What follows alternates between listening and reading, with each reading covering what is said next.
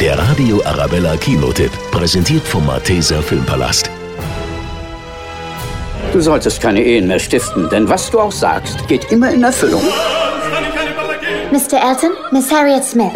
Er ist verliebt in Sie. Wer kann an Miss Smith denken, wenn Miss Woodhouse in der Nähe ist? Emma Woodhouse ist wohlhabend, intelligent und wirklich wunderschön. Für eine junge Frau, die im England des frühen 19. Jahrhunderts lebt, ist sie unabhängig und hat sich bisher nicht wirklich für Männer interessiert.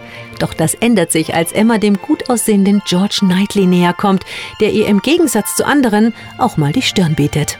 Emma, Mr. Knightley. das ist ihr Werk. Sie ist die uneheliche Tochter von Ihr Gott Vater weiß ist wem und vermutlich ohne angesehene. Verwandtschaft. Wunderschöne Kulissen, traumhafte Kostüme und eine große Prise britischer Charme. Das witzige Liebesdrama Emma bleibt der weltberühmten Buchvorlage treu und ist gleichzeitig modern, erfrischend frech und fabelhaft erzählt. Emma, Sie sind da!